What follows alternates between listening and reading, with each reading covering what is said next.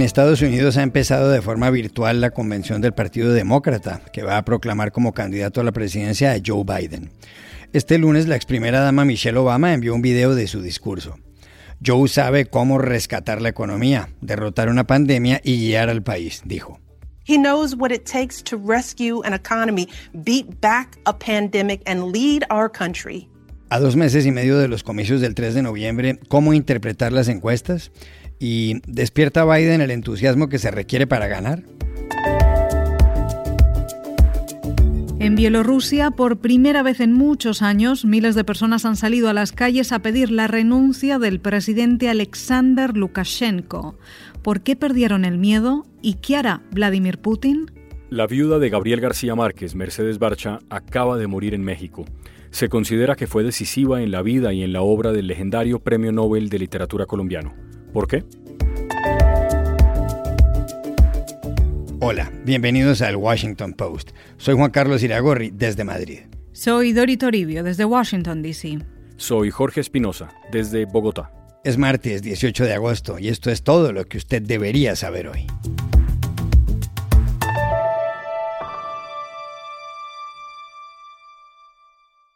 En Estados Unidos ha empezado la convención virtual del Partido Demócrata que va a ungir como candidato a Joe Biden y como aspirante a la vicepresidencia a Kamala Harris. La idea era celebrarla en el Wisconsin Center en Milwaukee, pero el coronavirus lo impidió. Los republicanos tampoco harán la suya, prevista a partir del 24 de agosto en Charlotte, Carolina del Norte.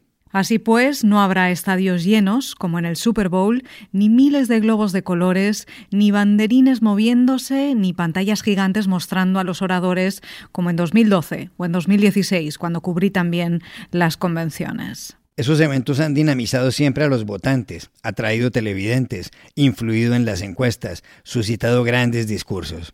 Ahora todo será distinto y no sabemos los efectos. Lo que sí se sabe es que el presidente Donald Trump se ha ido lanza en ristre contra Biden. La pelea es a muerte. Joe Biden es el títere de los extremistas de izquierda que quieren borrar nuestras fronteras y eliminar nuestra policía, acaba de decir Trump. Adoctrinar a nuestros niños, vilipendiar a nuestros héroes, quitarnos la energía, destruir la segunda enmienda, atacar el derecho a la vida y reemplazar nuestra libertad con un fascismo de izquierda. Joe Biden is the puppet of left wing extremists trying to erase our borders, eliminate our police, indoctrinate our children, vilify our heroes, take away our energy. You know all about that. Take away our energy, if you can believe it. No fossil fuel. Destroy our Second Amendment, attack the right to life, and replace American freedom with left wing fascism. En las últimas horas, una encuesta de CNN le da a Biden el respaldo del 50% de los votantes registrados y a Trump el 46%. Otra, de The Washington Post y ABC News, le otorga a Biden el 53% y a Trump el 41%. ¿Cómo interpretar estos sondeos? Se lo preguntamos en Washington a Pablo Pardo, corresponsal del diario El Mundo de Madrid. La cuestión es que estas no son unas elecciones normales, sino que son más bien un referéndum. Un referéndum sobre Donald Trump. De lo que se trata es de si la gente acepta o no a Trump como presidente. Es como el plebiscito sobre el proceso de paz en Colombia en 2016 o el, referéndum que Gran Bretaña celebró sobre el Brexit eh, ese mismo año o el plebiscito que Chile va a celebrar en el mes de octubre sobre su nueva constitución. Así que de lo que se trata es de decidir qué quiere la gente con respecto a Trump. La alternativa no es tan importante. Y en los plebiscitos de Colombia y el del Brexit en 2016 las encuestas se equivocaron completamente. Así que puede pasar esto ahora en estas elecciones disfrazadas de plebiscito en Estados Unidos. Pues hay ejemplos eh, bastante claros de políticos que perdieron unas elecciones eh, a pesar de haber ido ganando en las encuestas. El caso más claro es Hillary Clinton en 2016. Pasó de ir seis puntos por delante en agosto con Donald Trump a eh, perder las elecciones, aunque sacó más votos que, él. Eh, John Kerry en 2004 con el, presidente George W. Bush le sucedió exactamente lo mismo. En agosto iba 2,5 puntos por delante, en noviembre perdió las elecciones por 2,4 puntos. Así que esto no sería en absoluto una gran sorpresa. Hay también otros factores. Por ejemplo, como tú comentabas, hay encuestas que le dan 5 puntos de ventaja a Biden y otras le dan 13. Esto indica que todavía hay margen eh, para las sorpresas, digamos. Hay todavía una variación considerable, muy considerable. Y finalmente es posible que haya un voto oculto en favor de Donald Trump. Esto sucedió en el año 2016 y es muy posible que vuelva a suceder en el año 2020. Todavía queda mucha campaña por delante en estas elecciones o en este plebiscito disfrazado de elecciones que Estados Unidos celebra en noviembre. Consultamos asimismo a Pablo Pardo sobre si entre los votantes de Joe Biden percibe el entusiasmo necesario para ganar. La cuestión mm, del entusiasmo es una de las más complicadas que hay en, toda elección. Eh, eh, por ejemplo, en el año 2016 Hillary tenía mucho menos entusiasmo entre sus seguidores que Donald Trump. En el mes de septiembre recuerdo que Hillary iba con, le, apoyaban con entusiasmo el 46%, eh, mientras que Trump conseguía un, entusiasmo, digamos, del 58%.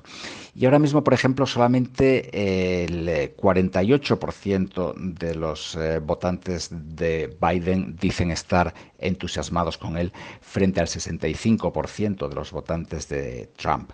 Bien es verdad que el entusiasmo a Biden ha ido subiendo de manera consistente, ha subido más de 20 puntos en cinco meses, pero aún así es muy inferior al de Donald Trump y esto es la gran cuestión en las elecciones y más en unas elecciones con el coronavirus y con todos los problemas que esto genera. Es decir, con esta falta de entusiasmo, la gente va a ir a votar por el candidato o no. Esa es la gran cuestión que no sabemos.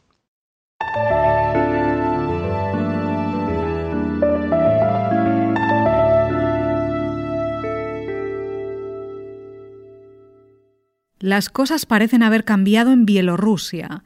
La gente se ha lanzado a las calles a pedir la renuncia del presidente Alexander Lukashenko, algo impensable hasta hace poco. Son muchos los que creen que hubo fraude en los comicios del 9 de agosto, donde fue reelegido Lukashenko, que está en el poder desde hace 26 años y a quien algunos llaman el último dictador de Europa. Ese día Lukashenko obtuvo el 80% de los votos, mientras que su rival, la profesora Svetlana Tikhanovskaya, solo logró el 10, según datos oficiales. Como candidata ella reemplazaba a su marido, el bloguero más popular del país, que fue a parar a la cárcel por desacato a la autoridad. En prisión también se encuentran los 7.000 detenidos de los últimos días.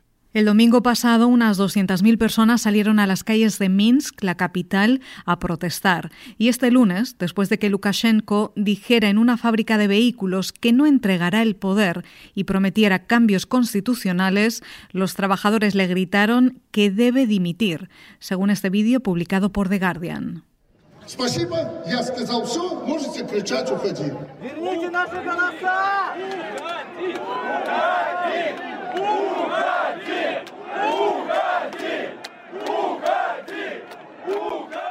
Ahora, ¿por qué han perdido el miedo los bielorrusos frente a Lukashenko que gobierna con puño de hierro? ¿Qué ha cambiado? Consultamos en Moscú al periodista Ricardo Marquina, autor del documental Europa, la frontera este, y quien ha vivido en Bielorrusia.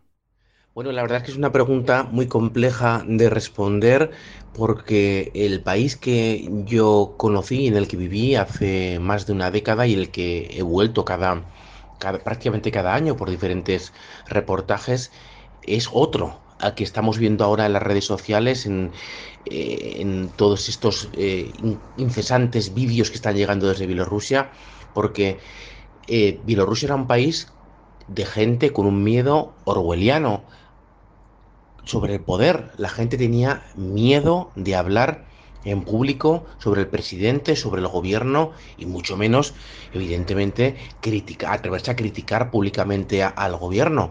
Era, eh, había, había una convicción firme muchísima gente que pensaba que en los teléfonos había en la línea había un programa especial mm, dedicado a detectar palabras como presidente, Lukashenko, eh, gobierno. La gente no habla de eso. De hecho, muchos de mis amigos bielorrusos estos días de llamadas seguía manteniendo ese viejo lenguaje, esa neolengua, podríamos decir, de, decir cosas sin, decir, sin decirlas, porque la gente aún mantiene ese tic, pero ver estas imágenes de gente, de cientos de miles de personas en las calles de Minsk, protestando contra el gobierno, ver al presidente Lukashenko abucheado por trabajadores de la fábrica Belarus, que es una, una de las insignias del país, es algo realmente sorprendente y mi, mi, opinión es que el punto de inflexión fue la crisis del COVID. Lukashenko gestionó tan mal, menospreció tanto la crisis, el dolor de la gente, los enfermos, los muertos, diciendo, alineándose casi en las, en las teorías de la conspiración, diciendo que, era, que en esas posiciones que dicen que todo es mentira, que la gente empezó a compartir información de manera autónoma por, por las redes y cuando han llegado estas elecciones en las que ese 80% ya no era más creíble, pues la gente venía con ese bagaje de atrás y empezó a compartir información y perdió ese miedo a decir, no, esto no nos gusta. Quizás, quizás esa sea la explicación más lógica.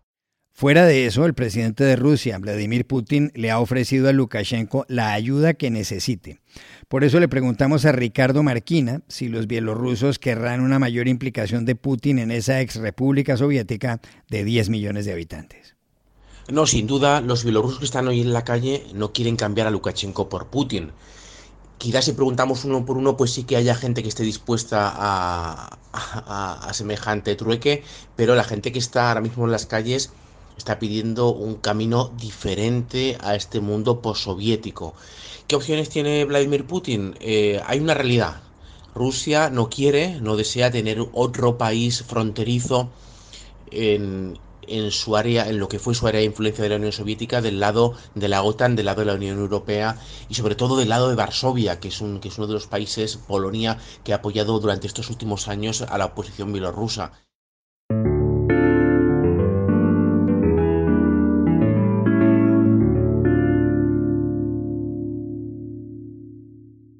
El 15 de agosto en Ciudad de México murió Mercedes Barcha, la esposa de Gabriel García Márquez y sin la cual él no habría sido quien fue. La Gaba, como le decían en alusión al apodo de Gabo, que le tenían al Nobel de Literatura fallecido en 2014, había cumplido 87 años y era la madre de los dos hijos del escritor. Dori, gracias a ella, García Márquez pudo trabajar diariamente sin que lo molestaran. Lo cuenta desde Cartagena de Indias, bajo el cantar de las María Mulatas, aves caribeñas, el periodista colombiano Gustavo Tatis Guerra. Mercedes Barcha fue para Gabriel García Márquez más que su esposa y la musa inspiradora de algunos de sus cuentos y novelas y personajes femeninos. Fue una presencia clave en la construcción de Cien años de soledad y de toda su obra literaria. La conoció a los nueve años, a los trece en un baile le pidió que se casara con él y a lo largo de la vida Mercedes se convirtió también en personaje de alguna de sus historias, administró los tiempos, el espacio y el tiempo creativo del escritor entre las nueve y las tres de la tarde y no permitía que en ese tiempo hubiera infidencias, imprudencias y asaltos a la privacidad del escritor. Digamos que Mercedes estuvo en todos los momentos de la vida del escritor, desde la infancia, la juventud, el otoño y el final de Gabriel García Márquez hasta sus 87 años.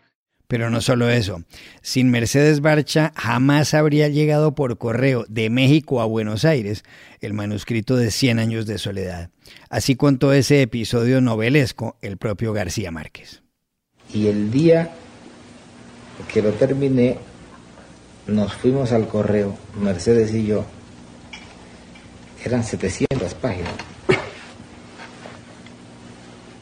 Entonces lo pesaron y dijeron que costaba 83 pesos de México a la Argentina. Y Mercedes me dijo, no tenemos sino 45. Y mira, muy fácil, partí el libro por la mitad y le dije, péseme este libro hasta 45 pesos pesaron hasta 45 pesos, quitaban hojas como quien corta carne. Cuando llegó a 45 pesos, agarré esas hojas, las envolví y las mandé y nos quedamos con el resto. Entonces nos fuimos a la casa y Mercedes sacó lo último que faltaba por empeñar, que era el calentador que yo usaba para escribir, porque yo puedo escribir en cualquier circunstancia menos con frío.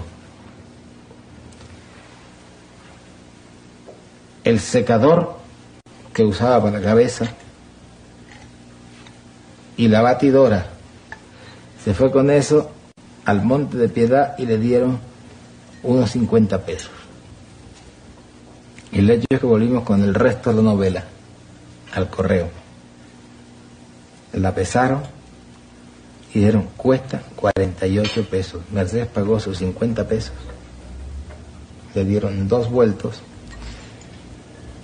Y yo me di cuenta que cuando salimos del correo estaba verde de encabronamiento. Y me dijo, ahora lo único que falta es que esta novela sea mala.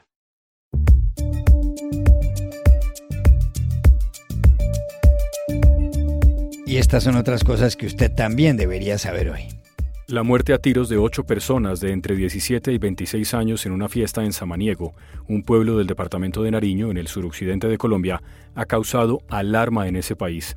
Las autoridades se responsabilizan al grupo guerrillero Ejército de Liberación Nacional, el ELN. Hablamos con Harold Montúfar, de la iniciativa contra la violencia Pacto Local de Paz.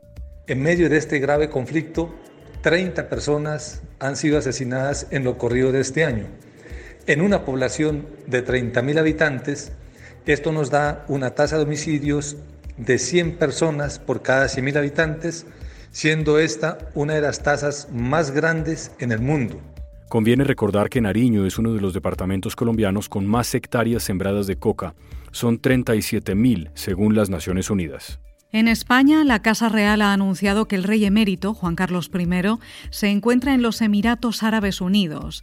El paradero del antiguo monarca, padre del rey actual, Felipe VI, no se conocía desde que salió del país a principios de mes. La justicia en Suiza y España intenta esclarecer si él recibió comisiones por la construcción a cargo de empresas españolas del tren de alta velocidad entre las ciudades de La Meca y Medina en Arabia Saudí, y también si llegó a lavar dinero. Según el diario ABC de Madrid, se encuentra alojado de manera provisional en el Hotel Emirates Palace, uno de los más lujosos del mundo, cuyo precio podría rondar los 11.000 euros por noche. La primera ministra de Nueva Zelanda, Jacinda Ardern, ha aplazado cuatro semanas las elecciones debido al nuevo brote de coronavirus en Auckland, la ciudad más grande de este país de 5 millones de habitantes. Anunció que se celebrarán el próximo 17 de octubre. I have decided on balance to move the election by four weeks to the 17th of October. At the end of last week, I was advised that this date is achievable and presents no greater risk than had we retained the status quo. A finales de la semana pasada me aconsejaron que esta fecha se puede lograr y no presenta un riesgo mayor que si hubiéramos mantenido el status quo, dijo Ardern tras consultar su decisión con los grandes partidos. Nueva Zelanda había registrado 102 días sin nuevos infectados. Ahora hay un total de 78 casos activos en el país, 58 de ellos en Auckland. El presidente de Portugal, Marcelo Rebelo de Sousa, auxilió este lunes a dos mujeres que cayeron al mar desde una canoa y estaban ya tragando agua en una playa del Algarve, donde él nadaba. Rebelo de Sousa, de 71 años, tiene fama de ser un hombre sencillo. Recientemente se le vio haciendo cola para pagar en un supermercado. Todo indica que se presentará a las elecciones del año entrante. Y aquí termina el episodio de hoy del Washington Post, El Guapo. Por favor, cuídense mucho. Y pueden suscribirse a nuestro podcast en nuestro sitio web, elwashingtonpost.com, seguirnos en nuestra cuenta de Twitter, arroba el post, y también nos encontrarán en Facebook buscando el Post Podcast. Chao, hasta la próxima.